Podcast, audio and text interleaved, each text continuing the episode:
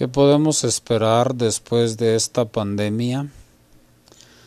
Bueno, de acuerdo con la Biblia, eh, podemos esperar que dentro de poco se dé un grito de paz y seguridad a nivel mundial.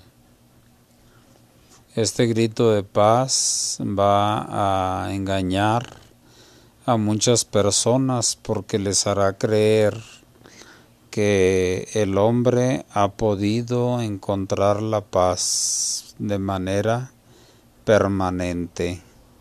Pero ¿qué viene después de ese grito de paz? Bueno, según Primera Tesalonicenses capítulo 5 versículo número 3, después de este grito de paz viene la gran tribulación. Esta gran tribulación empezará con la destrucción de las religiones falsas de la tierra. Habrá acontecimientos asombrosos aquí en la tierra. Los gobiernos, por ejemplo, lanzarán una campaña contra la religión falsa destruyéndola por completo, de acuerdo con lo que está escrito en el libro de Apocalipsis capítulo 17 versículo número 16. En este pasaje se pinta a la religión falsa como una ramera, una prostituta, que monta a una bestia salvaje. Pero llega el momento en que la bestia, eh, que tiene siete cabezas y diez cuernos, se vuelve contra la ramera, es decir, Babilonia la Grande, el conjunto de todas las religiones falsas de la tierra, y la destruye por completo, como dice Apocalipsis capítulo 17 versículo número 10. Ahora, ¿cómo podemos nosotros librarnos de estos acontecimientos?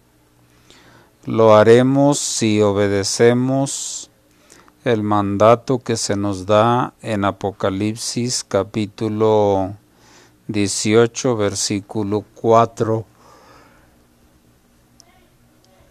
donde dice, Sálganse de ella, pueblo mío, si no quieren recibir parte de sus plagas. ¿Cómo nos salimos de Babilonia la Grande? De las religiones falsas. Bueno, eso lo hacemos cortando con la religión falsa y uniéndonos a la religión verdadera, tal como se profetizó en el libro de Isaías, capítulo número 2, versículo número 4. Así que si nosotros queremos salvarnos de las plagas que le van a venir a esta ramera, Babilonia la Grande, la religión falsa, debemos salirnos de ella ahorita en este tiempo.